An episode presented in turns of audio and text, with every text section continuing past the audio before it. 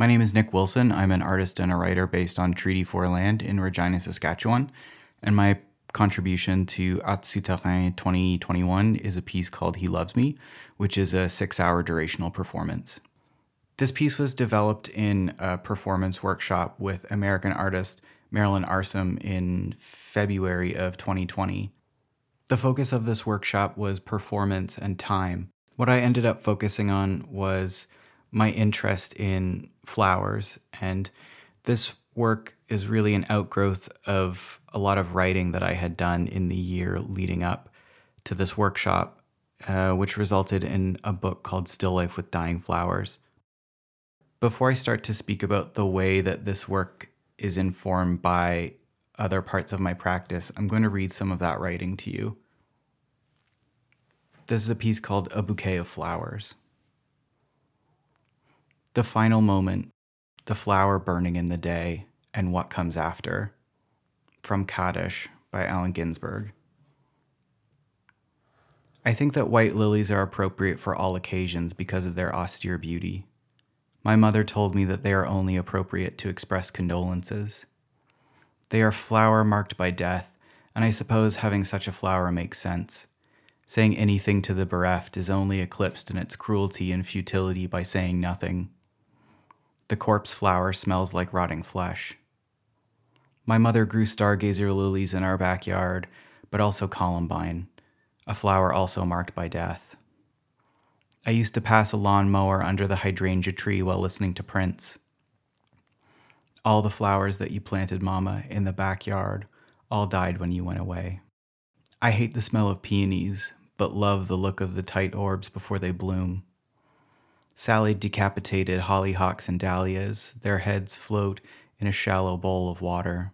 Some cacti take 20 to 30 years to bloom, others never bloom. Bas-Jan Ader was a Dutch conceptual artist who arranged flowers at a time when people were obsessed with elevating things to the status of art. Ader elevated art to the status of flower arrangement. A girl I went to middle school with thought that rose petals falling on Mena Suvari in American Beauty were ketchup chips. I wish I could have joined her in this misreading. Once I was late for an artist talk. I entered the gallery, and the artist slapped a bouquet of carnations against my chest and glanced between the flowers and my face a couple of times. He snipped the head off of one of the flowers and pinned it to my flannel shirt. Years later, he kissed me at an opening in a different city. I have never bought flowers for myself. I have never bought flowers for a lover. I have never sent flowers and I have never received them. Audie Murray beaded flowers onto the soles of gym socks. Someone knocked on my studio door and offered me a bouquet of flowers they had been using for still life drawing. I said no thank you, and I regret it. In the future, I will accept all flowers. Ellsworth Kelly drew boundaries that describe everything that is the world everything that is the flower and nothing more. There is a thin line between a flower and everything else, even other flowers. Outside a cafe, an elderly Scottish woman snatched a flower from a hanging basket and popped it into her mouth. She invited me to join her, and I did. The flower was bitter, but I liked it. This piece of writing and a lot of the work I did about flowers in the following year was really inspired by a book called Flowers in History by Peter Coats. And it's a very eccentric cultural history of flowers. Coates writes about the very specific histories of flowers and their meaning and their use throughout European history. And the writing that I did was very much a distillation of those histories and thinking about the way that those histories played into my own life and my own experiences, and the way that flowers were both a material reality around me and also a world of symbolism. After spending a lot of time in this deluge of flower meaning, I wanted to make a piece that sat with one expression of flowers meaning for a really long time.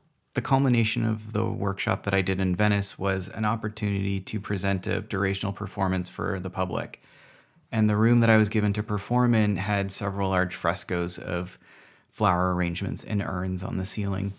And so I decided to make a performance that was about interacting with flowers. And I decided to think about the action of the kind of childhood game of picking petals off of a flower, saying, He loves me, he loves me not, he loves me, he loves me not. And I thought about that action stretching on for an amount of time in which an audience wouldn't know where you landed. This game is also really interesting to me because I think it has a lot to do with queer desire and needing to know if your desire is reciprocated before you uh, voice it to someone for fear of violent uh, reaction. So, this ritualistic action of picking petals one by one off of a flower for a seemingly unending amount of time becomes a kind of parable about queer desire. I'm going to leave you with another piece of writing that I did from that collection called Cut Flowers. Mrs. Dalloway said she would buy the flowers herself, and so I snapped two marigolds from their woody stems and placed them in a mason jar to catch the sun. They held its light in a billowing corona while quivering rays bounced across the desk in the hours before the day officially began. In The House of Sleeping Beauties, Yasunari Kawabata says that camellias are bad luck because the flower falls from their stems like a severed head. In The Addams Family, Anjelica Huston placed the naked stems of roses into a metal urn after decapitating them. Their heads roll onto the dusty floor of her greenhouse. Rebecca Belmore pulled flowers through her clenched teeth after screaming the name of a murdered or missing Aboriginal woman in her 2002 performance Vigil. She stripped the stalk bare and spat at the petals and leaves that had not already fallen from her lips. Sarah, Helen, Andrea, Teresa, Brenda, Frances, Tanya. In the video of this performance, the named and the unnamed, the person documenting the action focuses for a moment on the stems stripped and scattered at Belmore's feet. Traditionally, men's boutonnieres are worn on the left lapel creating a blossomy target over the heart. These arrangements usually consist of a single flower which has been pierced and wired to sit just so on the chest. Before it blooms, the breadseed poppy pod is sliced with a razor and milky rivulets of opium seep out along the gash. The poppy has had a long association with sleep and forgetting, but also the commemoration of war's dead, who some say will never rest. There are days reserved for wearing plastic poppies, a symbol of memory, but also a way to valorize death. There is an electrical box that I see on my bus ride home that has several loosely painted roses on it, along with the words equal rights. Is this a call for equality between roses, all flowers, humans and flowers, all humans, all humans and all flowers? Agnes Martin claimed that trees possess innocence, and I often wonder if flowers can be ashamed or disgraced. Do some flowers humiliate others with their beauty or their price? Are roses made to feel self conscious by orchids? Could a saffron crocus ever love a carnation? Flowers open and close with the sun, and some track its movement across the sky the way I turn my cheek towards the heat of an early spring day. Marigolds, sunflowers, and poppies all follow the sun. They desire its light the way I desire to be out of sight.